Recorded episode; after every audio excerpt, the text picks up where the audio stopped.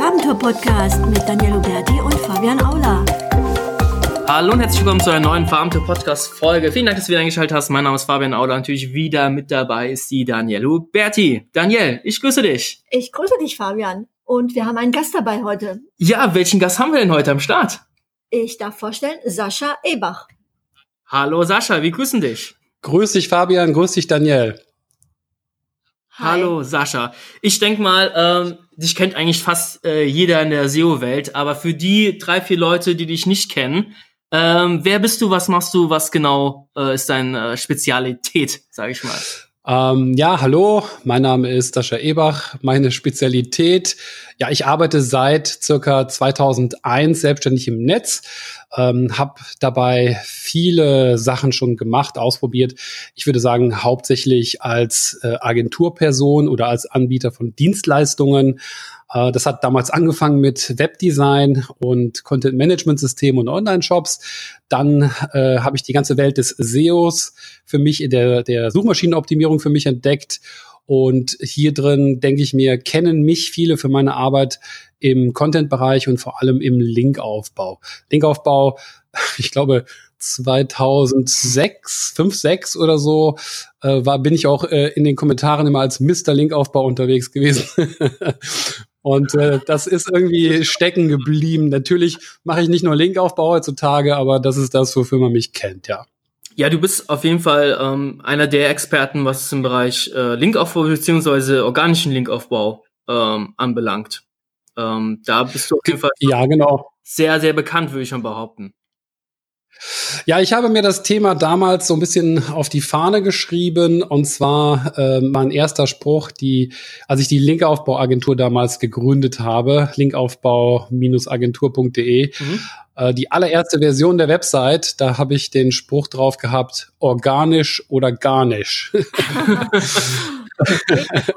ja, und äh, die, die Idee war halt damals, weil es halt auch schon einige Anbieter von ähm, äh, von, von Links gab, die, also wo man die Links kaufen konnte, war die äh, Idee damals eine Alternative zu, zu haben äh, für den Kunden, so dass der entsprechend auch Dienstleistungen einkaufen kann, was das organische Linkbuilding betrifft. Das heißt, das ist äh, das organische Linkbuilding ist ja der Part im Linkaufbau, der darauf aus ist, den Leuten ähm, äh, also Links aufzubauen ohne dafür Geld zu bezahlen. Das würde ich mal sagen, das ist so die, die grobe Definition. Also wenn man Leute dazu kriegt, freiwillig und mit Begeisterung am besten auf mhm. einen zu verlinken, mhm. dann reden wir von organischem Linkaufbau. Mhm. Hierbei unterscheidet man auch weiterhin zwischen dem aktiven und dem passiven organischen Linkaufbau. Ähm, der aktive ist also, ich schreibe eine Linkanfrage und die Person findet das toll und setzt einen Link. Und die passive Variante ist, ich schreibe einfach nur genialen Content und die Leute finden den, weil er vielleicht anfängt zu ranken oder weil ich den über Facebook teile. Und ohne dass ich eine direkte Linkanfrage stelle, werde ich zitiert äh, und äh, die Leute setzen einfach so ungefragt einen Link auf mich. Das ist natürlich der absolute Glücksfall, ja. geht auch nicht in jedem Bereich. Ähm, aber das wäre dann so sozusagen der passive organische Linkaufbau. Das ist ja auch so ein bisschen die Königsdisziplin, würde ich mal behaupten. Ähm, organischen Linkaufbau ähm, ohne, sage ich mal, die Publisher zu bezahlen, äh, die mit Inhalt zu begeistern, ähm, das ist schon nicht einfach, würde ich ja behaupten. Ja. ja, so ja, das ist nicht einfach. Ich kann ja mittlerweile auf über zehn Jahre Kampagnen zurückblicken und sehe auch, in welchen Bereichen das dann tatsächlich passiert ist. Ganz oft passiert nämlich, dass eine Kampagne eher aktiv anfängt. Das heißt, es wird ein Stück Inhalt produziert und veröffentlicht und für diesen Inhalt werden dann Kontakte rausgesucht, die sogenannten Linkquellen. Mhm. Und äh, diese Linkquellen werden dann angeschrieben und äh, ja, wenn man dann Erfolg hat, sage ich mal, dann hat man ungefähr 100 Leute angeschrieben und 10 oder 20 davon verlinken dann tatsächlich zurück oder auf den äh, auf den Beitrag. Und äh, was ich dann bei einigen Beiträgen in der Vergangenheit gesehen habe, ist, dass diese äh, das erfreut mich immer besonders, äh, wenn man dann nachschaut. Ähm, so zwei Jahre, drei Jahre später ist ein Beitrag, der hat ursprünglich so 12, 13 Links bekommen, ist auf über 85 Links angewachsen. Ähm, was ist passiert? Der Beitrag hat an sich angefangen, für einen wichtigen Begriff äh, äh Rankings zu erzielen. Sind in die Top 2, 3, 4 gekommen. Und dann finden den Beitrag Leute, die sich dann gerade aktuell für das Thema interessieren, finden den Beitrag gut und setzen einen Link darauf. Und äh, das, das ist etwas, das ist eine große Unterscheidung zwischen dem organischen Linkaufbau und dem Linkkauf. Also beim Linkkauf wird dir das niemals passieren, dass sich deine Links im späteren Verlauf noch multiplizieren. Mhm. Das gibt es quasi nur im organischen ja. Bereich. Ja, okay. Mhm. Ich glaube, ähm, wir sind eigentlich auch schon direkt in das Thema eingestiegen. Also Thema ist natürlich äh, eigentlich Content, Links und SEO. Ähm, bevor wir jetzt mal voll, voll und ganz in das Thema einsteigen, nur mal ganz kurz, ähm, nur mal kurz zu dich über Person. Wo erreichen wir dich? Wo äh, beziehungsweise was was für Portale betreibst du aktuell und äh, was machst du aktuell, sag ich mal? Also was mache ich aktuell ist vielleicht für den einen oder anderen interessant. Äh, wir sind äh, im Juni 2018, also jetzt ungefähr seit einem etwas mehr als einem Jahr, als Familie äh, haben wir uns in Deutschland abgemeldet und sind auf Dauerweltreise gegangen. Mhm. Das heißt, wir sind jetzt erstmal für die nächsten äh, Jahre unterwegs. Wir haben das erste Jahr in Südostasien und Australien verbracht und aus der Ferne heraus arbeiten wir immer noch als Agentur. Äh, die habe ich auch, glaube ich, schon genannt, die linkaufbauagentur.de. Mhm ähm, arbeiten wir immer noch für Kunden aus Deutschland, aber im Prinzip auch aus ganz Europa. Und äh, also zum Beispiel viele, viele Kunden in Holland und in Frankreich, in Spanien haben wir auch einen. Mhm. Und ähm, äh, unsere Abenteuer, die dokumentieren wir auf einer äh, in einem eigenen Podcast, der nennt sich Alles mal anders. Mhm. Und die äh, zugehörige Seite heißt allesmalanders.de. Und ähm, äh, zu das, weil das, weil mich das Thema äh, Content, Links und SEO äh, ja in letzter Zeit immer wieder mehr interessiert. Ja, wenn man seit über 15 Jahren drin drin ist, dann gibt es da so eine Art Wellenbewegung sozusagen. Ja, mal hat man dann das Gefühl, okay, jetzt habe ich wirklich schon alles gehört, was man hören kann. Und äh, aktuell ist es halt super spannend, weil so viel auch in der Branche passiert. Vieles bleibt aber auch beim Alten. Mhm. Und äh, dazu habe ich jetzt äh, vor nicht allzu langer Zeit, vor zwei Monaten ungefähr, einen neuen Podcast gestartet.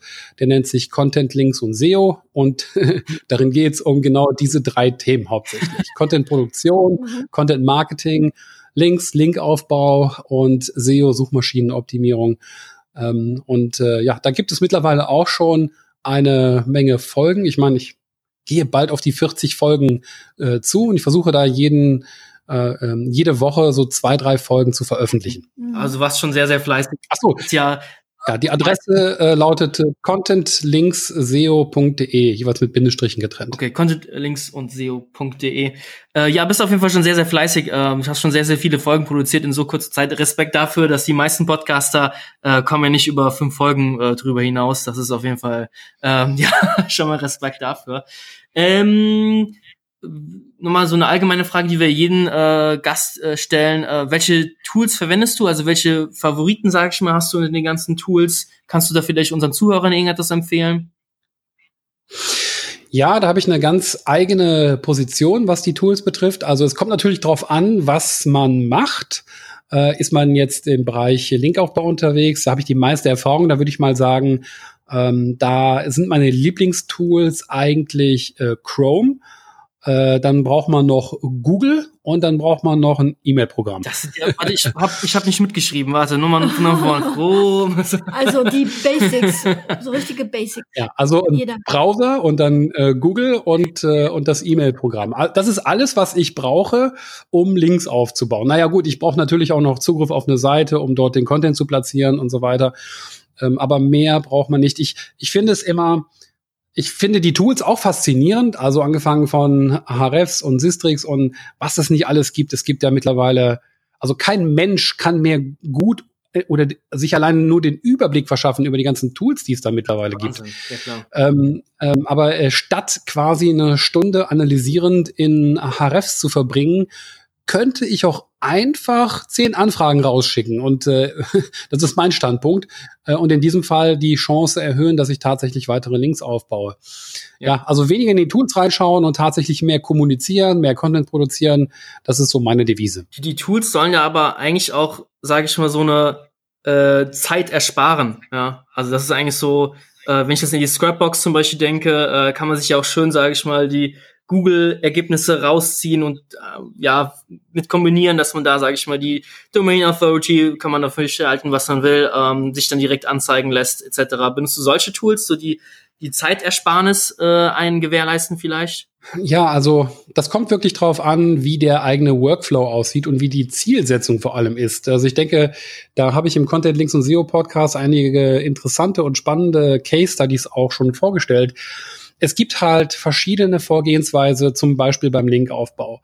Es gibt den äh, Spray-and-Pray-Ansatz, also wo man quasi nach dem Schrotflintenprinzip versucht, so viele Leute wie möglich zu, zu, zu erreichen, zu akquirieren, also anzuschreiben letztendlich. Und äh, wenn man dann tatsächlich innerhalb von zwei Wochen 500 bis 1000 Leute anschreiben möchte, dann kommt man um den Einsatz von Tools eigentlich nicht drumherum. Ähm, also da wären dann zum Beispiel Tools sehr, sehr relevant, die äh, die, die Suchergebnisse halt äh, scrapen und basierend auf den, auf den Ergebnissen, also beispielsweise ein Tool geht raus und man packt in das Tool, sagen wir mal, 100, 200, 300, 500 Keywords rein. Alles Keywords, die mit dem Content zu tun haben, äh, von dem man von, von denen man denkt, dass äh, das müsste, da müsste man eigentlich Leute finden, die sich für diesen Content interessieren. Mhm. Ähm, und da ist zum Beispiel das Tool von dem, von dem Garrett French eine interessante ähm, äh, Geschichte, zum Beispiel äh, Citation Labs nennt sich das, ja, citationlabs.com. Mhm. Und da kann, da kann man also wirklich hingehen und hunderte und tausende von Keywords äh, eintragen. Und das Tool, das äh, geht dann hauptsächlich durch die Ergebnisse und bringt die Ergebnisse nach vorne, die am meisten vorkommen mit der Idee, dass ja, wer öfter über meine Keywords spricht, der interessiert sich äh, umso mehr für den Content, den ich hier plane oder den ich ja. veröffentlichen möchte, wie auch immer. Wie kann man, so, ja, das ist ja, das ist, wenn man, wenn man nach diesem Massenprinzip vorgeht. Mhm. Ähm, ein anderes Prinzip ist jedoch, und das ist eine andere Einstellung, ein anderer Workflow, ich äh, suche mir einfach nur jeden Tag über, über Google von mir aus 10 bis 20 Kontakte und äh, schreibe die dann an und versuche eine Kooperation auf diese Art und Weise aufzubauen. Ja. Was dann unter Umständen dabei rauskommt, sind weniger Links, die aber eine höhere Qualität haben. Und das ist der Knackpunkt. Möchtest du weniger Links aufbauen, die eine äh, höhere Qualität haben? Oder möchtest du einfach nur auf Masse gehen? Oder vielleicht irgendwo in der Mitte liegen. Ja? Und ich habe mich äh, historisch gesehen immer auf die wenigeren Links, die eine höhere Qualität haben, spezialisiert und konzentriert. Und deswegen nutze ich in meinem Workflow eher weniger Tools. Und äh, da ich persönlich einen Programmierer-Background habe, ähm, ich habe zehn Jahre lang als Programmierer gearbeitet, auch als Webentwickler, mhm. ähm, würde ich sowieso dazu neigen, dann einen eigenen Spider zu programmieren, der mir äh, der mir die Daten, äh, so wie ich sie brauche, letztendlich dann auch ähm, selbst zusammenstellt. Ja. Aber es gibt Tools da draußen und das Citation Labs ist auf jeden Fall eines der besten, auch wenn es sich auf den englischen Bereich konzentriert. Man kann mit ein paar Kniffen das auch so hinkriegen, dass man deutschsprachige Ergebnisse durchsuchen kann. Äh, da haben wir schon mal eine geile Tool-Empfehlung. Ich würde sagen, lass uns doch einfach mal direkt in das Thema äh, einsteigen, das äh, heutige Hauptthema. Und zwar ist es äh, der organische Linkaufbau, ist natürlich schon angeteasert worden. Äh, äh, was ist das? Wie geht das? Was muss man beachten? Was sind so deine Erfahrungen in diesem Thema? Ja, also organischer Linkaufbau sind unter, unter den organischen, oder ist eigentlich eigentlich ein Typ von Linkaufbau, ja, so ja. Äh, der darauf hinausläuft, dass man andere Leute äh, dazu bekommt, freiwillig auf einen oder auf ein Kundenprojekt zu verlinken. Äh, mhm. Immer dann, wenn das passiert, dann ist der Link organisch aufgebaut. Warum sollte man überhaupt unterscheiden zwischen organisch und anorganisch oder organisch und kaufen?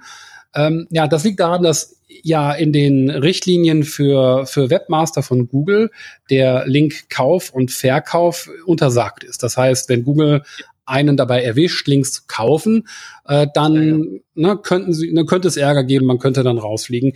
Ähm, ich habe das Gefühl, die Schwelle dafür ist mittlerweile sehr, sehr hoch, beziehungsweise Google ist eigentlich dazu übergegangen, äh, offensichtlich gekaufte Links einfach zu entwerten. Das heißt, die, ähm, die haben keine Lust mehr darauf, ist meine Einschätzung, die Leute permanent abzustrafen, sondern das bringt halt einfach nichts. Ne? Und ob es was bringt oder nicht. Es dann auch manche vielleicht die falschen. Ja. Und ähm, ist auch unsere Erfahrung, dass dann einfach Dings eher ignoriert werden, als irgendeine Abstrafung kommt. Ja, das macht auch mehr Sinn, weil Google kann sich irgendwann nicht mehr um die Millionen von Leute kümmern, die sich, äh, die sich halt Links auf diese Art und Weise beschaffen.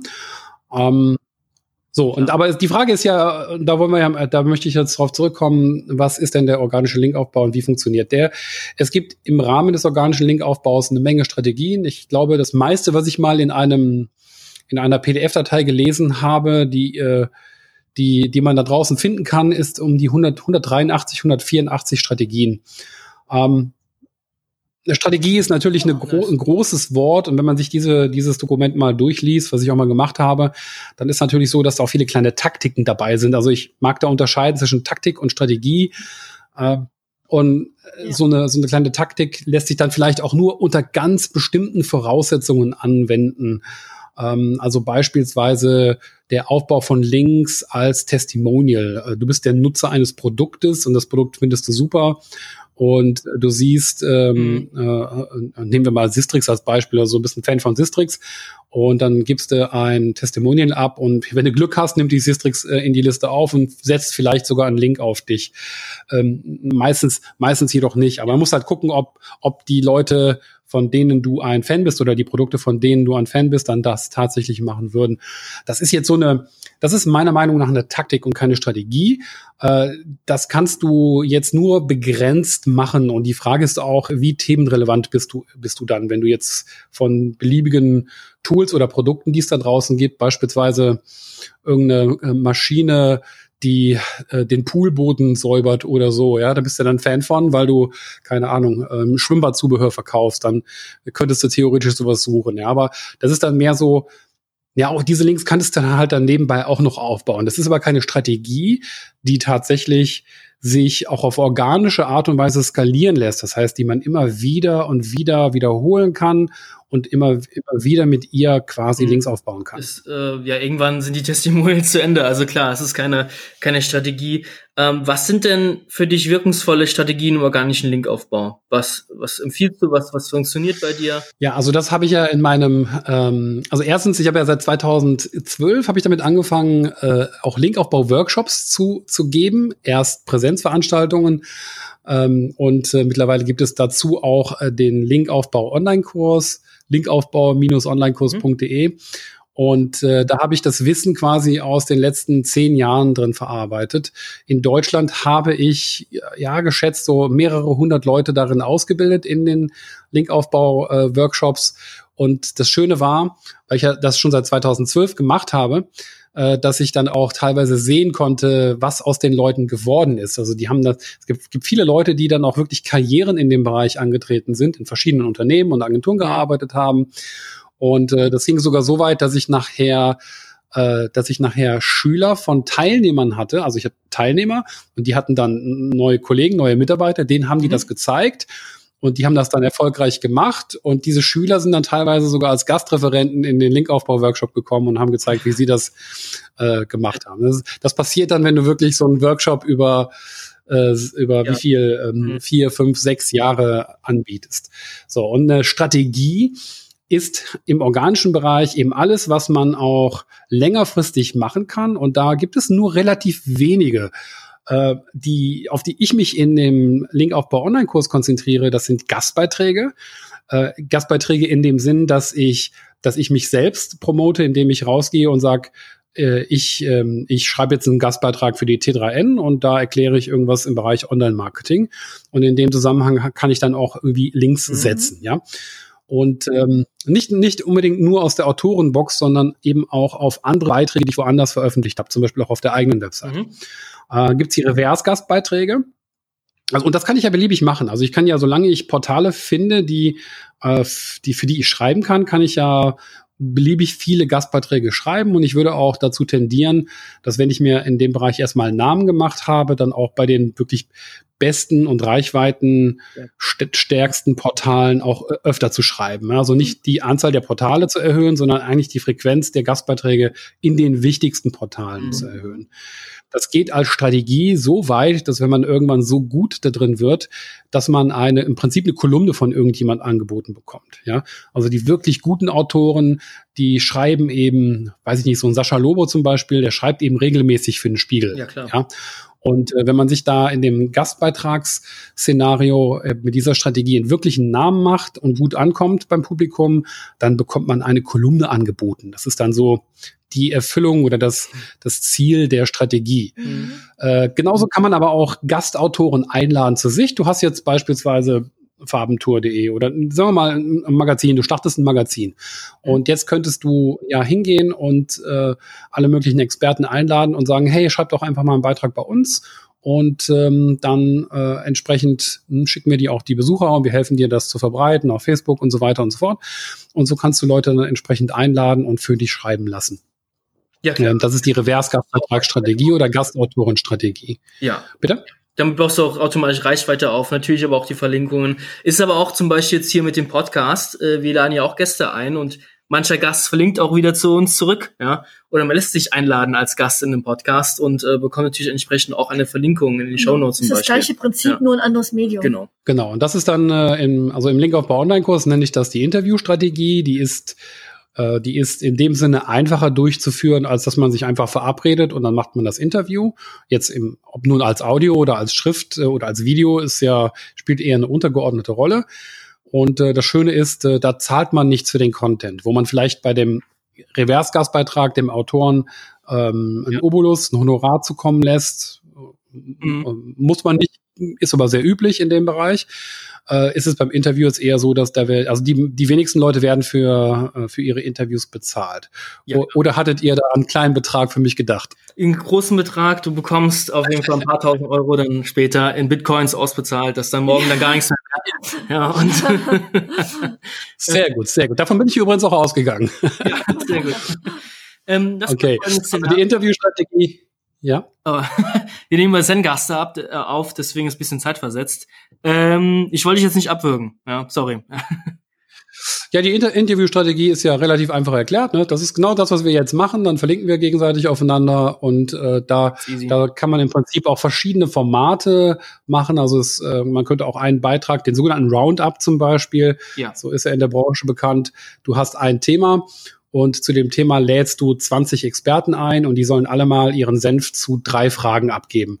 Ja. Und dann veröffentlicht, veröffentlichst du das. Also je nachdem, vielleicht bereitet man das auch formattechnisch ein bisschen anders auf, damit es nicht so trocken und lang wird. Mhm. Ähm, aber so ist es halt auch, dass von den 20 Interviewpartnern in der Regel ähm, ja, also meine Erfahrung zeigt, so 30 Prozent verlinken dann tatsächlich auch. Es kommt immer auf das Thema an, natürlich. Genau, das Thema an. Jetzt so, das sind die äh, Grove Up, äh, das Magazin von Lieb, äh, die haben mir die Danielle eingeladen, auch äh, Expertenmeinung äh, zum letzten mhm. Update.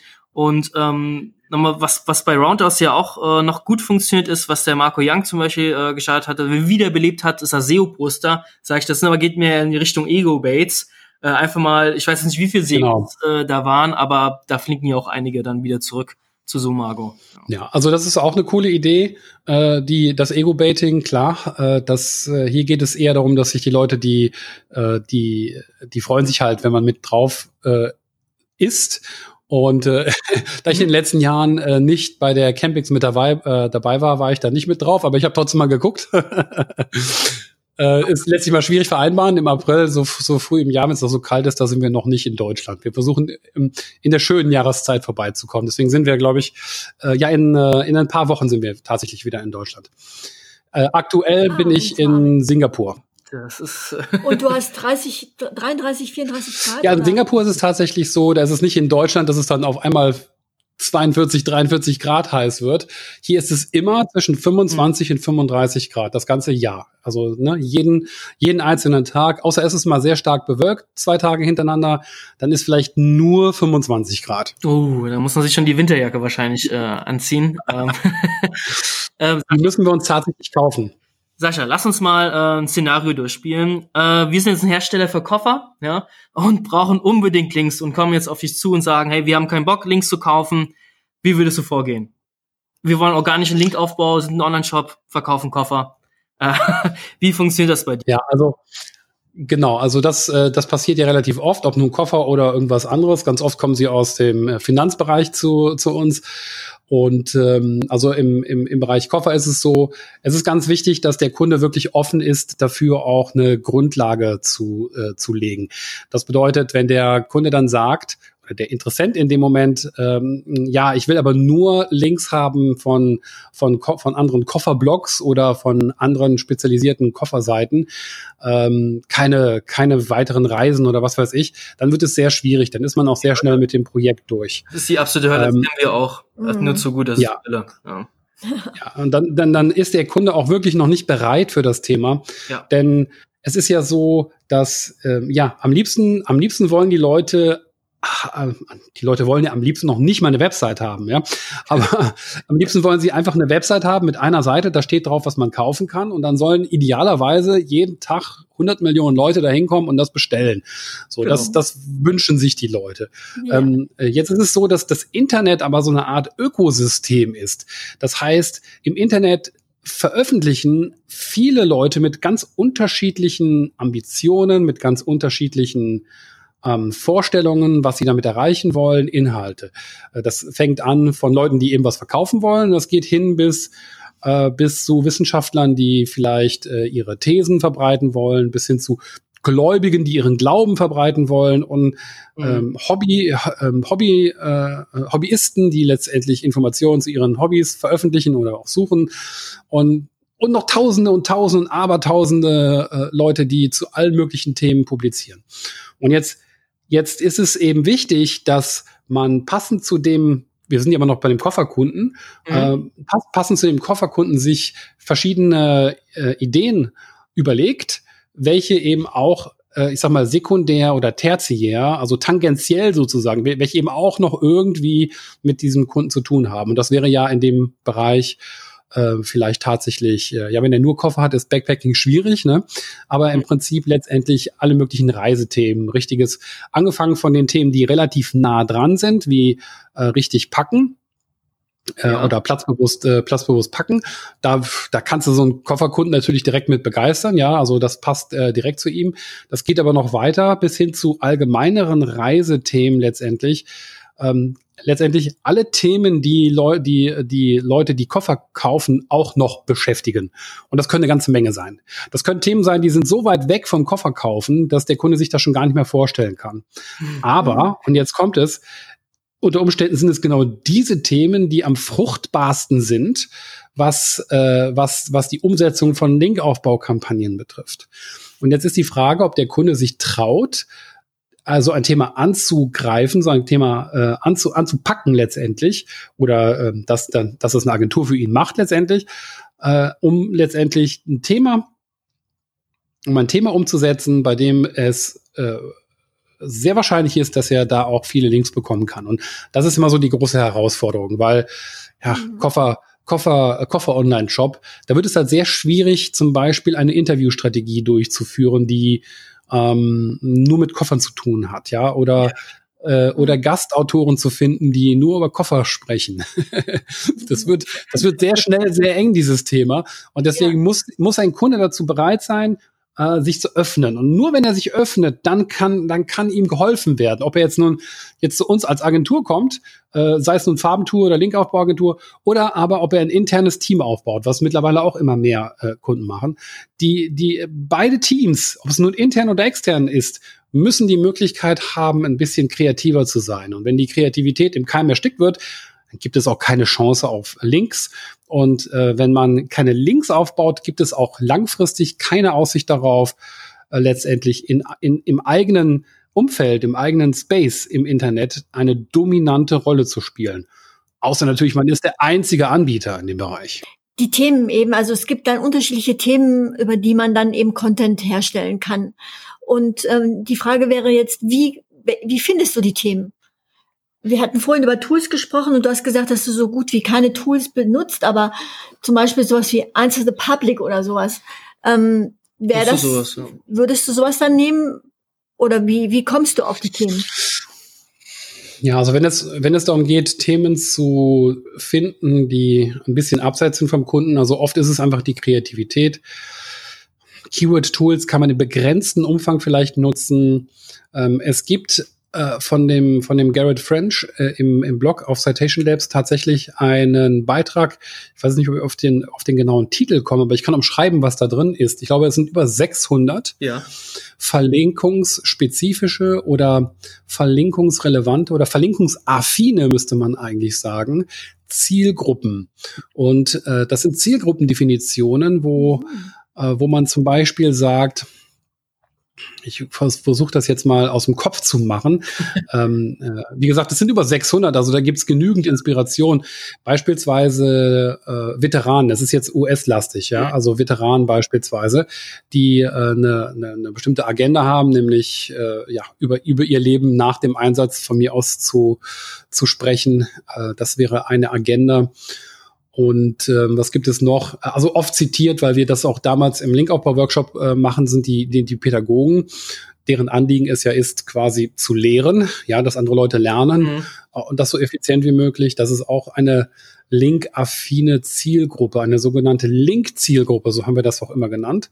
Und das sind einfach Menschen, die tatsächlich mit einer größeren Wahrscheinlichkeit linken, äh, verlinken als, ähm, als eine andere Zielgruppe. Mhm. Äh, die, das klassische Beispiel sind die Senioren. Es gibt, die sind ja sehr, die sind in der Regel ja sehr kommunikativ, sehr sozial und die unterhalten sich ja von morgens bis abends in ihren äh, äh Chatgroups, auch in Foren im Netz, mhm. äh, mittlerweile immer mehr auf Facebook, aber egal.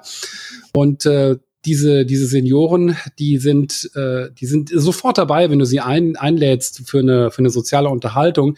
Klar. Aber wenn du denen einen, einen Ratgeber präsentierst über, ähm, über irgendeine Versicherung oder sowas in der Art und dann erwartest, dass die verlinken, das geht wahrscheinlich voll in die Hose. Da interessieren die sich gar nicht dafür. Ja. Das heißt, man muss sich bei der Themenfindung, und jetzt kommt ja, ich rede ja über, ich rede mal wieder über was ganz anderes, ja, ich weiß, aber man muss das von hinten aufbäumen. Denn das Thema leitet sich von der Zielgruppe ab. Denn was soll ich mir ein Thema ausdenken, wenn das für nachher für eine Zielgruppe oder auf eine Zielgruppe gerichtet ist, die überhaupt nicht verlinkt? Ja, das, ist ein guter das heißt, das Thema. Ja. Mhm. Und äh, das ist, ja, also letztendlich ist das ist das, ist das auch im, im Sales ist es ja auch nicht anders. Da überlegt man sich ja auch die Zielgruppe zuerst und passt dann entsprechend an die Zielgruppe das Produkt an oder optimiert das Produkt immer weiter für die Zielgruppe. Äh, weil das ist, das ist eben die Liste von Menschen oder die Gruppe von Menschen, die am ehesten das Geld für dieses Produkt ausgibt.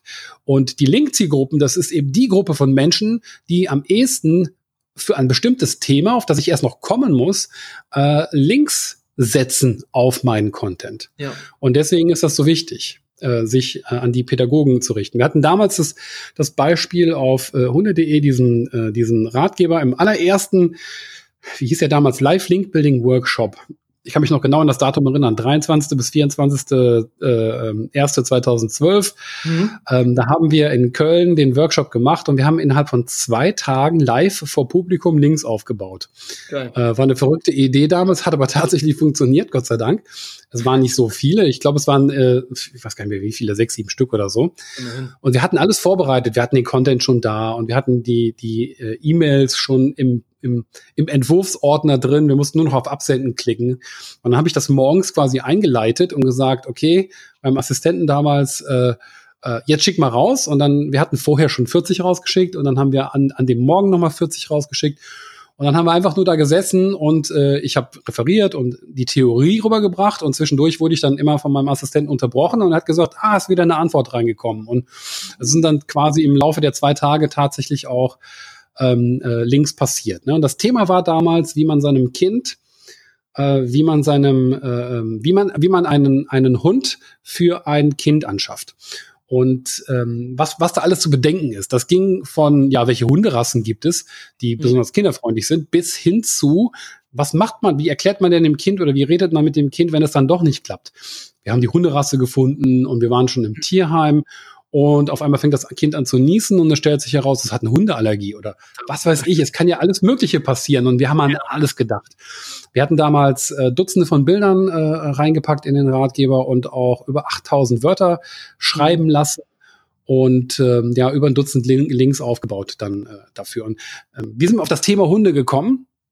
Wir sind auf das Thema Hunde gekommen, weil wir wussten, dass ähm, dass es Hundevereine gibt, dass es Hundetrainer gibt, dass es, ähm, äh, dass es vielleicht auch Pädagogen gibt, ähm, mhm. und äh, andere Leute, die sich für das Thema äh, Entwicklung des Kindes und so weiter interessieren und damit auf, äh, auf den ja, auf den Zug springen, auf das Abteil springen sozusagen. Und das hat auch, das hat auch funktioniert. Und das war die Vorgehensweise. Wir haben uns erst überlegt, welche Zielgruppen gibt es da draußen und was können wir dann für die machen, damit es wahrscheinlich ist, dass die verlinken. Also ähm und natürlich muss es eine Überschneidung geben zwischen den Zielgruppen, die verlinken wollen und die äh, irgendwie natürlich dann auch ähm, das Produkt oder die Dienstleistung dann später kaufen wollen oder daran interessiert sind, oder? Also meine, meine Einschätzung ist, Nein, muss es nicht. Äh, okay. das, das ist immer wieder etwas, es ist der Gesprächspunkt Nummer eins, da wo es die meisten Konflikte auch in der Kommunikation gibt, mit dem Kunden oder wenn es ein internes Team ist, mit dem, mit dem Chef. Ähm, und äh, es gibt Beispiele dafür, dass Unternehmen einen, einen, zum Beispiel einen Linkbait durchgeführt haben, tolle Inhalte produziert, die überhaupt gar nichts mit dem zu tun haben, was das Unternehmen macht. Und ähm, aber tatsächlich sehr erfolgreich sehr viele Links für das Unternehmen, für die und für die Website produziert haben und dadurch das Unternehmen in die Lage gekommen ist, halt eine sehr hohe Sichtbarkeit bei Google zu erreichen. Also sprich, der Linkaufbau hat funktioniert, der hat nur nichts mit dem zu tun gehabt, was das äh, Unternehmen ansonsten noch macht. Und da ist halt immer die Frage, das ist immer ein Thema, was heiß diskutiert wird, zum Beispiel der Koffer, der Kofferkunde. Ähm, was ist, wenn ich dem jetzt erkläre, er soll tatsächlich einen Ratgeber für die Hundeanschaffung äh, äh, rausbringen? Mhm. Sollte man sollte sollte er sich das sollte er das machen nur wenn er wenn er weiß wenn er etwas mit Koffern macht kriegt er zwei Links wenn er 200 Leute anschreibt wenn er etwas mit Hunden macht kriegt er wenn er 200 Leute anschreibt 40 Links so. Mhm. Das ist eine Sache, die kann letztendlich dann nur der Website-Betreiber, der Kunde in dem Fall, äh, entscheiden. Die Frage ist halt, willst du zwei oder 40? Und ähm, äh, die, die Kunst besteht natürlich immer darin, alle zufriedenzustellen, sozusagen. Also ein Thema zu finden, womit sich der Kunde identifizieren kann, was eine gute Link-Zielgruppe hat, ähm, was ein spannendes Thema ist, äh, was am besten die Agentur auch gut umsetzen kann und so weiter wenn, wenn das eine Win-Win-Win-Win-Situation ist, super. Aber äh, ganz oft ist es so, man könnte viel mehr erreichen, wenn es nur darum geht, Rankings zu erzielen. Man könnte viel mehr damit erreichen, wenn man von, ähm, von dieser Einschränkung befreit wäre und zu beliebigen Themen Linkbaits durchführen kann. Also ich glaube, ein Beispiel äh, für so eine Kampagne, die auch enorm gut funktioniert hat, hatte ich ja letztens im Podcast. Das ist das mit den 1800 Links gewesen. Ne? Ja, also jetzt, ich finde das nämlich interessant, genau in dem Zusammenhang, äh, dass, äh, dass äh, der kommt jetzt ein Kunde, der macht Koffer oder macht auch irgendwas anderes und der will halt ganz viele Links haben, damit er besser bei Google rankt. Denn das ist genau das, was er will, ja. Und genau. äh, dann, dann, dann habe ich halt die, die Qual der Wahl, ja, oder ich muss die Qual dem Kunden mitzuteilen, ja, wenn wir beim Thema Koffer bleiben, dann kannst vergessen. Wenn wir aber irgendwas Innovatives, Verrücktes, Kreatives, Spannendes äh, machen, äh, dann sehen die Chancen schon viel, viel besser aus. Aber das hat dann nichts mehr mit Koffer zu tun. Ne? Traust du dich das überhaupt? Ja. Und in dem Zusammenhang ja, und das ist in Deutschland manchmal schwierig. Wir Deutschen sind schon sehr, sehr, sehr konservativ. Ähm, es gibt nur wenige, es gibt ein paar, die sich das trauen, aber die meisten keine, keine Chance, würde ich fast schon sagen. So, und es gab, äh, da habe ich auch eine, eine Podcast-Folge zu gemacht. Es gab diese englische oder gibt diese englische Agentur, die hat für einen Kunden, weißt du noch, in welchem, ähm, in, in welchem Bereich dieser Kunde war? Ja, also ich weiß jetzt nur noch den Linkbait, ähm, aber ich will die jetzt nicht äh, vorwegnehmen, ja. ähm, die Story. Ja, okay. Der, der Linkbait war, ähm, das war ein kleines Formular. Da konnte man eingeben, wie das eigene äh, Gehalt ist. Also da hat man dann eingegeben, weiß ich nicht, 3000 Euro oder sowas oder 3000 Dollar. Das Jahresgehalt, glaube ich. Und ja. Ach, das Jahresgehalt, genau. Und dann, ähm, äh, dann konnte man äh, draufklicken und dann hat man gezeigt bekommen, wie lange Kim Kardashian dafür arbeiten muss, in dem Fall ja nicht dafür arbeiten muss, sozusagen, um an dieses Jahresgehalt von dir zu kommen. Und das sind ganz oft nur wenige Minuten oder so. Ich glaube, Kim verdient äh, mit dem Nichtstun oder mit quasi von, von dem Paparazzi weglaufen, sozusagen, äh, jedes Jahr so ungefähr 28 Millionen Dollar. Und äh, da haben sie so einen Kalkulator gemacht und den haben tatsächlich die Medien auf der ganzen Welt aufgegriffen, ja. ähm, weil der halt so eine Emotion also ne, mit der Emotion Neid spielt natürlich auf der einen Seite, Neid, äh, Entsetzen, Erstaunen und so weiter. Mhm. Und ähm, äh, das ist halt so eine Emotion, die, die ist halt, äh, die, die hat halt richtig gut funktioniert. Und äh, ja, 1800 Links von unterschiedlichen Domains und da waren alle dabei. Da waren nice. äh, die BBC war dabei und die wirklich die allergrößten Portale in allen möglichen Ländern der Welt. Ja, haben also so Sachen geschrieben wie ähm, ich glaube bei Lifehacker oder so war der Beitrag. Nee, wann war das nochmal?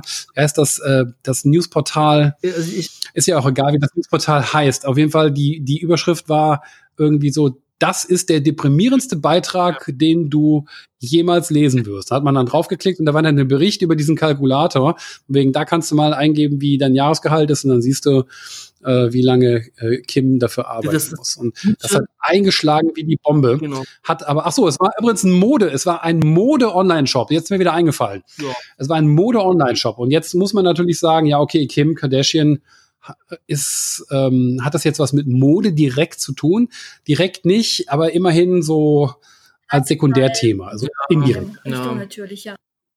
Das, ich meine, das ist das Gute ist an diesem äh, Linkbait, sagen wir jetzt mal, ähm, dass der auch verlinkt werden muss. Also man kann nicht darüber schreiben und diesen nicht verlinken. Also die, die Leser wollen das ja auch dann sehen. Ja, wenn ich jetzt als Zeitung darüber berichte, muss ich eigentlich dahin verlinken. Ja, ansonsten lasse ich meine Zuhörer wie eine heiße Kartoffel da stehen. Ja.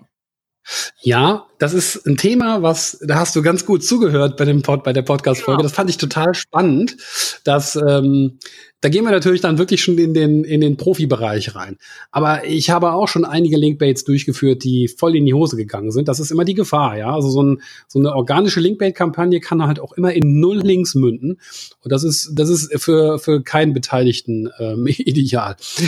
ähm, jedenfalls die Frage ist halt du könntest halt auch ein Thema machen, ähm, was schon interessant ist für die Medien, was die Medien noch aufgreifen, aber wo sie halt einfach nur deinen, vom, von mir aus im besten Fall deinen Namen nennen oder, oder nur die News an sich oder nur die Info an sich verbreiten. Ja?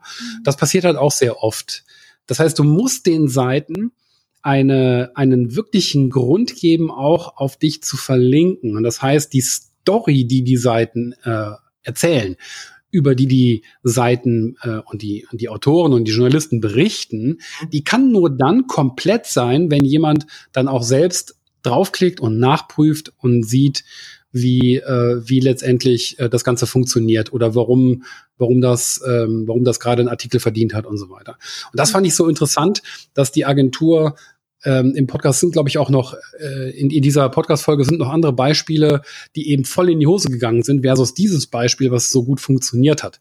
Ja, und das mhm. finde ich halt auch super spannend und wichtig, äh, wenn, wenn man, wenn man darüber nachdenkt, dass dass der Content, den man produziert, den man, den man dem der Link-Zielgruppe zur Verfügung stellt oder den man der Link-Zielgruppe vorstellt, dass dieser Content, die Botschaft darin, nur dann komplett werden kann, wenn die Link-Zielgruppe einen Link setzt und deren Leser da drauf kommen und irgendwas unternehmen. Ähm, ja. Das ist quasi Next Level und etwas, wo ich in allen zukünftigen Link, äh, Link-Building-Kampagnen ähm, verstärkt darauf achte, dass das wirklich der Fall ist. Also empfiehlst du das dann auch, dass das auf jeden Fall immer ähm, ja nicht nur nice to have ist, sondern einfach äh, zum Standardrepertoire gehört, dass die Leute also ich empfehle das, ja, ich empfehle das nur dann, wenn du tatsächlich auch Links aufbauen möchtest. Ja, klar, natürlich. du hast auch noch einen wichtigen, äh, wichtigen Stichpunkt genannt, und zwar Emotionen. Du hast eben gesagt, dieser, gerade dieser Linkbait, da ging es eben darum, um Emotionen, so Neid und Erstaunen. Und ähm, ja, ähm, das heißt also, beim, äh, wenn man überlegt, was die Link-Zielgruppe sozusagen verlinken könnte, da ist auch das Thema Emotionen, spielt ja auch eine Rolle, oder? Ja, also eine enorme Rolle, würde, würde ich sagen. Ich meine, man muss nicht immer eine starke Emotion haben, aber das ist von großem, großem Vorteil.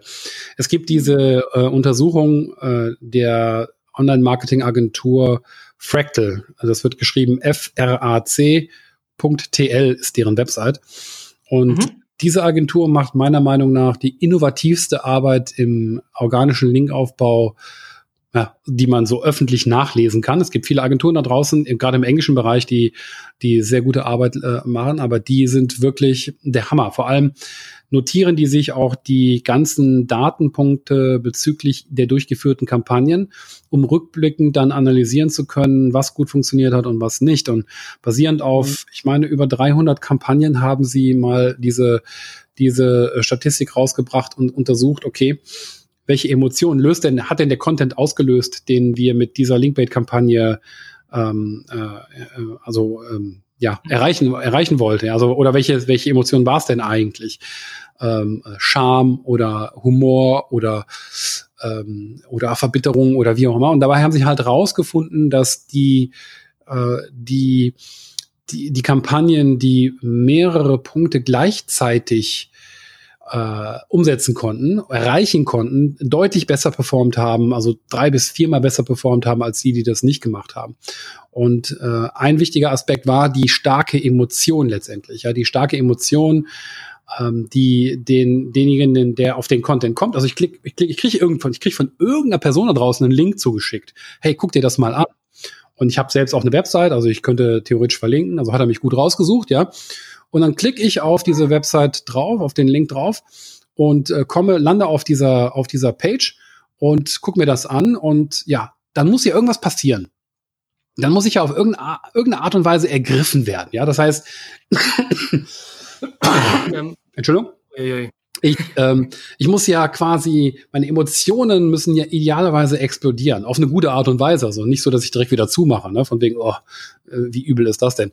Sondern äh, ja. ich muss ja fasziniert sein, idealerweise und mhm. begeistert sein von dem Content, auf den ich da drauf komme. Oder ich muss ihn extrem nützlich finden oder so. Oh, das ist etwas, das muss ich mir bookmarken, das muss ich, das muss ich mir auf jeden Fall ähm, von mir aus, ich habe jetzt gerade keine Zeit, aber das gucke ich mir in einer Stunde, gucke ich mir das mal ganz genau an, was da, was da steht oder wie das geht oder so, und diese, Emotion, diese Emotion ist ähm, ein Aspekt und ein weiterer Punkt, es sind vier insgesamt, aber ich nenne mal zwei jetzt. Ein weiterer Punkt war die Vergleichbarkeit. Und da gab es diese mhm. Beispielkampagne, wo die Agentur hunderte von Links aufgebaut hat mit dieser Kampagne. Da haben sie ein Bild von einer, ich würde sagen, leicht übergewichtigen, ähm, äh, dennoch hübschen jungen Frau ähm, ich würde sagen so 40 Prozent Fettanteil ungefähr, ja, Pi mal Daumen, ähm, mhm. haben sie an 18 Photoshop Künstler äh, äh, überall in der Welt geschickt, ja, nach Spanien, Argentinien, Peru, Italien, China, Deutschland und so weiter. Und haben gesagt, mhm. hey, in, in deinem Land, wie würdest du diese Frau photoshoppen, damit sie dem Idealbild deines Landes ah. entspricht? Und mhm. äh, das ist ähm, das ist ganz klar dann erstmal die Emotion von wegen, oh, kann ich kann nicht glauben, dass die sowas gemacht haben, ja, das äh, ist mal echt, echt überrascht. Und dann gibt es auch noch den Vergleich, da, dann will man sich eben angucken, wie ist denn das Schönheitsideal in China versus Italien versus Spanien und ja. so weiter. Das will man dann wissen mhm. und dann daraus lernt man etwas, so dass man nachdem man die, sich diesen Content angeschaut hat, nachdem man den Content, Content konsumiert hat, ähm, hat man das Gefühl, ah ja, okay, jetzt habe ich was gelernt. Das wusste ich vorher noch nicht. Ja, und äh, das, das ist das ist quasi so der, der Ablauf der Emotionen, der passieren muss. Idealerweise, da kommen noch ein paar Faktoren dazu, ja, aber idealerweise findet wenigstens das statt, dass der Ablauf der Emotionen, der passieren muss, damit tatsächlich die Person dazu dann auch geneigt ist, eine weitere Aktion zu vollziehen. Das Ganze im Social Media zu teilen, einen Link darauf zu setzen, das per E-Mail an einen Kollegen, an einen Freund, in die Familie weiterzuschicken und so weiter. Das ist eben so wichtig, ähm, bei der bei der Planung ja. äh, zu zu beachten. Und das, was wir eben besprochen haben, das mit den 1800 Links, dass die Story erst vollständig wird, wenn der Leser der Website, die verlinkt hat, tatsächlich eine Aktion auf der Linkbait-Seite durchgeführt hat, das setzt der, dem Ganzen quasi noch die, die Krone auf. Mega, mega gut. Wie, wie ist denn dein, äh, deine Erfahrung mit äh, ja, sage ich mal, eher stärkeren negativen Emotionen, die beim Linkbait ausgelöst werden. Also ich sag jetzt mal ein krasses Beispiel, das ist ja sehr, sehr negativ, äh, von, äh, ich glaube, Jakob Ring heißt der, ein relativ äh, noch kleiner oder was heißt, ja, so, so ein Nischen-SEO, sage ich mal. Der hat äh, The Biggest äh, Assholes in eine, eine SEO-Industrie äh, erstellt, ja. eine Liste. Ja. Kenn ich gar nicht. Bin ich da auch drauf? Du bist nicht drauf, wir leider auch nicht. Wir geben uns zwar Mühe, aber ähm, naja. Hat doch nicht gereicht. aber es ist halt mega witzig. Ich muss auch sofort lachen, wie ich das gesehen ja. habe. Ähm, hast du damit Erfahrung, wenn man stark negativ oder stark polarisierend ist? Kann das auch noch, kann das funktionieren oder redest du von sowas? Ja, das ist halt nur riskant. Das kann definitiv funktionieren. Im Schnitt war es so, Fractal konnte das äh, in seiner Studie raus, äh, in deren Studie rausfinden, die positiven Emotionen funktionieren etwas besser. Die negativen funktionieren okay. aber auch. Äh, die Gefahr ist halt, also wenn wir über das über über deutsche Kunden sprechen und das müssen wir ja, glaube ich, als Linkaufbauagenturen, dann ist es so, die trauen sich ja schon schon noch nicht mal, also der Kofferkunde traut sich ja schon noch nicht mal irgendwas mit Hunden zu machen.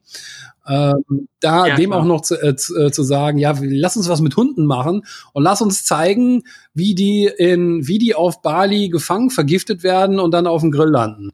So, ähm, dann ist eine gute Idee. Ja, also äh, zufällig, dadurch, dass wir ja durch die Welt reisen, äh, Bali waren wir auch, ähm, haben wir teilweise so Sachen mitgekriegt. Da ist es halt schwierig, dann die Hunde frei rumlaufen zu lassen. Mhm. Äh, die sind da freiwillig sozusagen, ja. Und es ist, naja, es ist halt andere, andere Länder, andere Sitten, sag ich mal. Und ähm, ja, willst du, willst du dich das trauen als Kofferhersteller? ja, also kannst du gerne mal versuchen. ja, klar, natürlich. Ja, das ist, glaube ich, eine gute Antwort. Ja.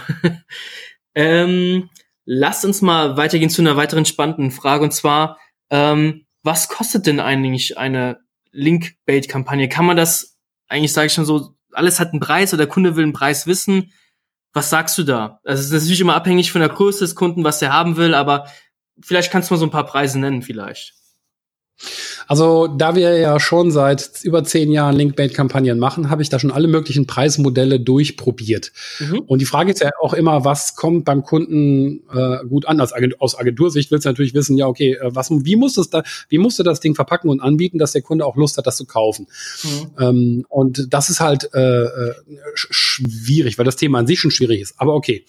Ähm, wir konnten schon vor über, von, ja, vor über zehn Jahren schon errechnen, dass es ungefähr 70, 80 Euro kostet, ähm, eine, eine Linkbait-Kampagne ähm, durchzuführen pro Kontakt. Das heißt, ähm, jeder, jeder Mensch, der rausgesucht wird, äh, potenziell angeschrieben wird und äh, mit dem wir potenziell vielleicht auch mehrfach kommunizieren müssen, bis der Link dabei hinten rauskommt, äh, kostet im Schnitt ungefähr 70, 80 Euro. Ja, das mhm. heißt, hier kann man schon sagen, wenn ich 100 Leute anschreiben möchte, dann kostet das oder das sollte, es sollte ungefähr 8000 Euro kosten. Ja, wenn ich 1000 Leute anschreibe, ja. dann würde es irgendwie 80.000 Euro kosten.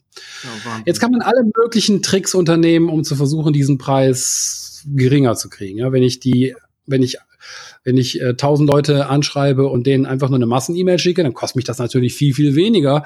Klar. Wird aber, ist vielleicht unter Umständen sogar illegal in Deutschland und äh, ähm, ob das wirklich dann noch klappt, ist eine andere Frage. Ja, aber das, das erstmal das Zusammenstellen, dass das durch Google gehen und raussuchen der Kontakte und ähm, ähm, die Formulierung der E-Mail, das rausschicken, das hinterher telefonieren, das, äh, das Nachfassen mit den Leuten, die vielleicht gerade im Urlaub waren und da muss man dann sechs Wochen später nochmal gucken, äh, denn dann das äh, teilweise ja schon, ich habe schon siebenmal mit Leuten telefoniert, bevor der Link dabei rauskam und äh, haben auch schon fünf oder sechs Mal mit Leuten telefoniert und der Link kam nicht dabei raus und das sind halt alles so Sachen, die sind nicht abzusehen.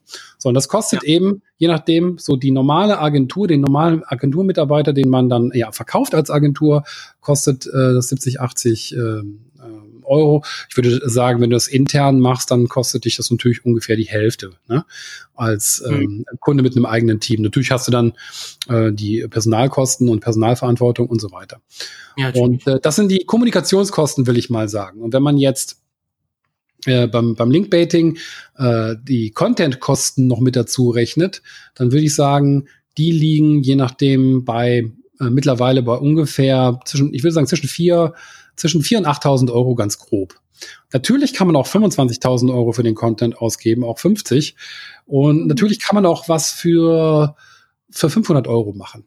Ähm, das kommt doch mit, mit, Kreativität kann man immer gewinnen, ja, also wie die 1800 Links, äh, wie dieser Rechner zeigt, den diese ähm, UK-Agentur gemacht hat.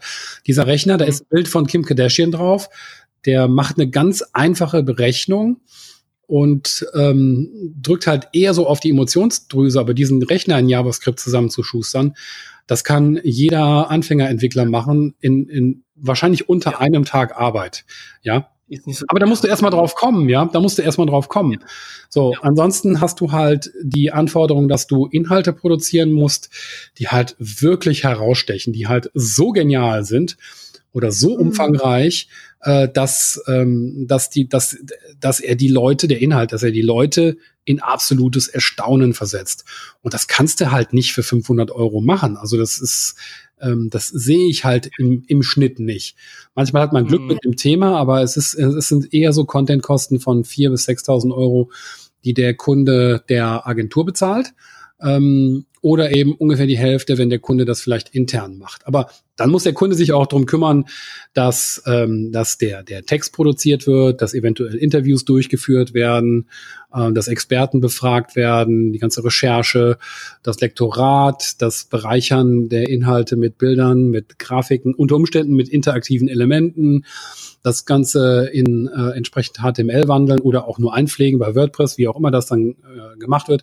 All das sind ja die, äh, die ganzen Leistungen, die hinter so einer Content-Produktion stecken. So, zusammengenommen runden wir mal auf. Du hast, du hast ungefähr 5000 Euro für den Content und dann 80 Euro pro Kontakt. Ähm, hast du bei 100 Kontakten äh, dann irgendwie einen Betrag von ja, zwischen 10 und 15.000 Euro. Das ist schon, äh, das ist schon, das sollte es ungefähr kosten, wenn man nur die, den, den Content äh, und die, und die Kontakte, Content und Kommunikation, sage ich immer, äh, bezahlt. Und äh. Ja, also das ist, ich denke mal, das dürfte, das dürfte die Frage äh, beantworten. Und jetzt gibt es verschiedene Modelle natürlich. Äh, Frage ist natürlich immer, sollte, ähm, sollte, sollte zum Beispiel die Agentur ähm, Links garantieren? Kann sie das überhaupt? Wie kann das funktionieren? Genau, das wäre nämlich jetzt die nächste Frage, denn wenn man dann dem Kunden sagt, so, das wäre, die, die Kosten kommen auf sie zu und dann kommt natürlich dann oft die Frage, ja, und können Sie mir denn da äh, auch was garantieren an Links? Und ähm, das wäre nämlich das Thema, gibt es Garantien im organischen Linkaufbau überhaupt?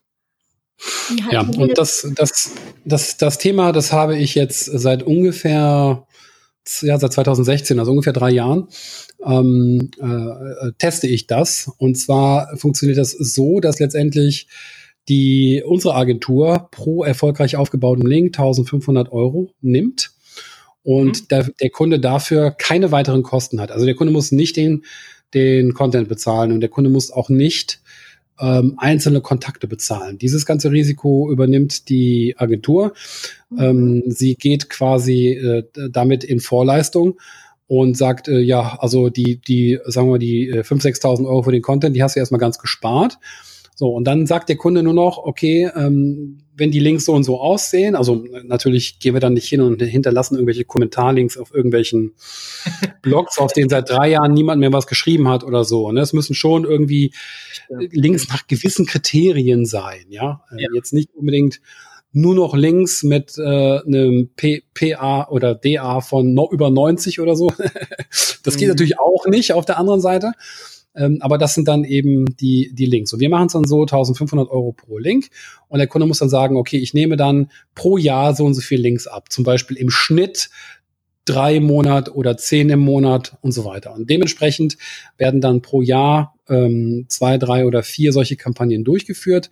Und das ist eben das Performance Outreach Modell. So nennen wir das intern. Und ja, das kommt entsprechend auch gut an. Wobei wir als Agentur natürlich dann auch immer damit konkurrieren, wenn die Kunden fragen, okay, ähm, da kann ich ja auch einfach Links kaufen. Und äh, das können sie natürlich auch. Und äh, äh, da würde ich sagen, da kommt es eben drauf an, wie das Ganze dann aussieht und wie das Ganze passiert, äh, wie die Links gekauft werden, wie, wie letztendlich die Links auch noch aussehen, wenn sie auf, der, auf den entsprechenden Seiten veröffentlicht werden. Und äh, meine Erfahrung, das kann ich sagen, ist leider so, aber ein Großteil der Kunden entscheidet sich dann ultimativ dafür, Links zu kaufen, weil den meisten Kunden die Sicherheit lieber ist, als nach hinten heraus tatsächlich deutlich erfolgreicher mit dem Linkaufbau sein zu können. Mhm. Ist das jetzt äh, nur deutsche Kunden oder allgemein äh, international auch? Nein, also ich würde sagen, wenn wir, wenn wir sagen international, muss man natürlich gucken. Ähm, ich unterscheide hauptsächlich zwischen dem englischsprachigen Bereich und dem deutschsprachigen ja. Bereich. Und der deutsche. Kunde ist äh, extrem sicherheitsfokussiert. Äh, die, ich würde sagen, das liegt in der deutschen Seele. Ähm, konservativ zu sein, sicherheitsbewusst zu sein. Und es, ist, es sind ja auch gute Eigenschaften, ja, also gerade aus Sicht des Deutschen. ähm, jetzt, jetzt haben wir natürlich das Privileg, durch unsere internationalen Reisen auch äh, viel im englischsprachigen Bereich zu machen. Und ähm, äh, ich, ich sag mal, die äh, im Podcast, äh, wenn, also wer in den Podcast reinhört, der wird auch feststellen, dass ich hauptsächlich Case Studies aus dem englischsprachigen Bereich äh, nehme, ja. weil die sind teilweise ja auch deutlich interessanter. Und ähm, im englischsprachigen Bereich gibt es tatsächlich nicht nur eine, sondern ich weiß nicht, vielleicht sogar ein Dutzend äh, Agenturen, die diesen organischen Linkaufbau anbieten und tatsächlich über 100 festangestellte Mitarbeiter haben, die diese Kampagnen dann auch Echt durchführen. Krass. Mhm. Und das gibt es in Deutschland, soweit ich weiß, gar nichts. Also wir arbeiten mit einem, äh, mit, äh, mit einem externen Team zusammen, aufgrund unseres Lifestyles, sage ich mal. Ähm, mhm. Und äh, äh, soweit ich von euch weiß, ihr habt auch ein, äh, ein externes Team äh, für sowas. Ja. Es gibt ein paar Agenturen, die das in Deutschland immer noch anbieten. Ich würde sagen, die haben auch dann kleinere Teams. Also ich kenne keine Agentur mehr, die ein Team von mehr als sechs, sieben, acht Leuten hat, die für, für Kunden solche Projekte umsetzt. Das ist schade. Äh, da ist extrem viel Potenzial meiner Meinung nach. Äh, die gerade die englischsprachige Welt, die zeigt uns ja, wie das geht tatsächlich. Ähm, aber die Deutschen, die müssen das immer noch lernen. Vielleicht, vielleicht kommt es ja noch in den nächsten drei bis fünf Jahren. Es wird sich zeigen, das wird die Zeit äh, auf jeden Fall zeigen. Ähm, aber ja, also ähm, gab ja mal eine Zeit, das äh, haben wir auch schon äh, gerade angeteasert, gab mal eine Zeit, äh, wo Links total out waren. Ja, also Penguin Panda Update, sage ich jetzt mal. Da war ja alles, was mit L angefangen hat, mit Ink geendet hat, das war ja verboten, ja, sage ich, das auszusprechen schon alleine, so gefühlt. Ja, also das äh, das trifft mich natürlich voll ins Herz, dass du das jetzt, dass du diese Wunde nochmal aufreißen musst. Nein. also, ähm, ja, also es war eine ganz komische Sache. Ich bin ja, wie ich eben schon erzählt habe, ähm, damals gestartet mit dem Spruch organisch oder garnisch. Äh, mhm. Also wir machen entweder Links, die Leute freiwillig setzen oder, ähm, oder gar nichts. Und ich habe dann eine Agentur gehabt, da haben wir zeitweise auch, ähm, ja, also bis zu 30 Mitarbeiter waren wir da zeitweise. Die äh, Agentur gibt es in der Form heute nicht mehr, aber wir haben da schon einiges an Arbeit äh, gemacht und das war wirklich alles organisch. Wir haben auch keine Links gekauft oder verkauft damals. Ja, mhm. das ist schon mhm. länger her. Jedenfalls, was dann passiert ist, ähm, Google Penguin. Also, ne, welchen, ja. 21. Ja. Mai, nee, 21. April, 23. April 2012, glaube ich. Und äh, wir haben uns da in die Hände geklatscht und uns tierisch gefreut und gesagt, oh, jetzt ist Google den ganzen Link-Käufern, Verkäufern endlich auf die Spur gekommen. Die hören jetzt alle auf damit. Und was machen die dann? Die machen alle mhm. organischen Linkaufbau. Das haben wir wenigstens gedacht. Was passiert ist, mhm. die Leute haben durch das äh, rigorose Durchgreifen von Google Angst bekommen. Und sie haben allgemein ja. gedacht, dass auf einmal Links schlecht wären. Davon war nie die Rede von Seiten Google. Aber ähm, mhm. was passiert ist in der Realität, ist, dass es eine Art Renaissance der On-Page-Optimierung gegeben hat und die Leute dann verstärkt sich darauf konzentriert haben, wieder bessere, besseres On-Page zu machen und bessere, besseren Content auf der Seite zu veröffentlichen. Was ja, was ja nicht schlecht ist. Ja. Also ist ja grundsätzlich auch schon mal eine sehr gute Sache, sich darauf zu konzentrieren, weil das nämlich auch die Grundlage ist nachher, um im, im Linkaufbau erfolgreich sein zu können. Ja, und äh, das ist das, ähm, ähm, das ist passiert und da muss ich sagen, hat es, glaube ich, bis ungefähr Anfang 2016 gedauert, bis sich diese Schockstarre in Deutschland oder unter deutschen SEOs und Unternehmen ähm, langsam so gelöst hat, äh, ja, das, ne, das hat eben so lange gedauert. Ungefähr, das, ungefähr vier echt Jahre. Krass. Echt krass, was das für einen Impact hatte. Ja, also zum Glück sind wir aus diesem Tal jetzt äh, alle raus. Ja. ja. Was die Leute halt gesehen ähm, haben, ist, dass sie mit, äh, mit, äh, mit ohne, wollte ich schon sagen, was die Leute gesehen haben, ist, dass sie ohne Links halt auch nur bis zu einem bestimmten Punkt kommen und es dann nicht weitergeht. Ja, versuch mal nur mit mhm. On-Page-Optimierung bei Kreditvergleich auf Platz eins zu kommen. Äh, viel Glück. Ne? Ja, klar. Oder ja, einfach zu hoffen, dass man auf so freiwillig verlinkt wird. Klar, passiert das auch mal, aber da muss, du musst aktiv in den meisten Fällen werden, ja. Also besonders halt im Finanzbereich, wie du jetzt gerade gesagt hast. Natürlich in anderen Branchen auch, du musst aktiv werden. Ja. Also einfach äh, publish and pray wird ein bisschen schwieriger. Ja, also. Genau, genau. Also wir haben ja schon jetzt einige Faktoren besprochen, so was, was so Erfolg ausmacht, wenn man äh, organischen Linkaufbau machen möchte. Aber vielleicht ähm, könnte man noch mal ähm, zusammenfassen oder was ist für dich der wichtigste Erfolgsfaktor bei einem Outreach? Ja, also das ist eine, eine sehr wichtige Frage und es gibt ja klar, es gibt so, es gibt viele Punkte, die idealerweise zusammenkommen müssen, aber es gibt einen, der für mich persönlich am allerwichtigsten ist. Äh, wir haben ja über viele Punkte eben schon besprochen, wie die Emotionen, die ausgelöst werden, die Kontinuität zwischen dem Inhalt und dem Link, also zwischen dem Linkgeber, dem Link und dem, äh, der, dem Linkziel sozusagen, also dem Link-Bait-Content. Ähm, das ist alles schön und gut, aber ich finde, der wichtigste Faktor ist äh, zu versuchen, die Agenda der Link-Zielgruppe voranzubringen. Das ist etwas, was ich jetzt schon auch schon fast seit zehn Jahren äh, versuche so zu, zu vermitteln. Es geht darum, Leute zu finden, die potenziell einen Link setzen können, dann etwas für diese Leute zu machen, dass diese Leute, ähm, dass diese Leute ja wertschätzen können, wo sie sagen, ach, die verstehen mich. Ich weiß nicht, ich weiß nicht, wo diese Website jetzt herkommt mit diesem Content, aber letztendlich bringen die unser Problem genau auf den Punkt und die wollen uns dabei helfen, dieses Problem zu bekannt zu machen, äh, zu lösen oder Lösungsmöglichkeiten aufzuzählen oder einfach nur hilfreich zu sein oder äh, etwas etwas äh, in die Öffentlichkeit mhm. zu bringen oder es gibt da viele Möglichkeiten. Das ist halt die Agenda, die vorangebracht wird. Du hast irgendwo da draußen eine Zielgruppe und die können verlinken. Und jetzt machst du etwas für die und die müssen dann dafür dankbar sein können. Die müssen quasi zwanghaft dir dafür danken wollen. Die müssen quasi sagen, also es gibt dieses, glaube, ich habe ein gutes Beispiel, was, was man hier konkret verwenden kann. Es gibt, ähm, genau. ähm, ursprünglich durfte ich nicht darüber reden, weil, weil das die beteiligten Leute nicht wollten, aber dann ist es dann doch durch die Presse gegangen und mittlerweile kennt das Beispiel auch jeder. Das ist der Brandschutzratgeber von, von Kaufda ähm, in diesem Brandschutzratgeber mhm. äh, oder mit diesem Brandschutzratgeber hat äh, Kauf da sehr erfolgreich Links aufgebaut und zwar von äh, Feuerwehraffinen Leuten sozusagen. Und die, mhm. ähm, es war halt so, dass dass äh, Kauf da jetzt ja mit, mit Brandschutz nichts zu tun hat. Wahrscheinlich werden sie intern in ihren Büroräumen auch Brandschutz praktizieren. Aber letztendlich Brandschutz verhindert ja, dass es brennt und rettet Leben. Ja, also hier ist eine ganz klare Agenda zu erkennen. Und wer würde jetzt als Zielgruppe am ehesten darauf anspringen zu sagen, hey, wir müssen alle mal wieder über Brandschutz reden? Ja, das sind doch eventuell diese Leute, die sich Feuerwehrleute nennen. Und ähm, Davon ja, gibt es halt eine ganze Menge, Tausende in ganz Deutschland und die wurden auch alle angeschrieben. Und nicht alle, sondern ein großer Teil von denen wurde angeschrieben und von denen haben Hunderte zurückverlinkt.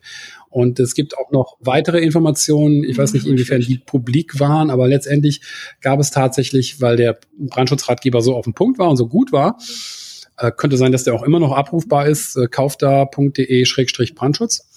Ähm, äh, da steht halt wirklich drin, was man alles machen kann, ja, um Leben zu, zu retten und so weiter.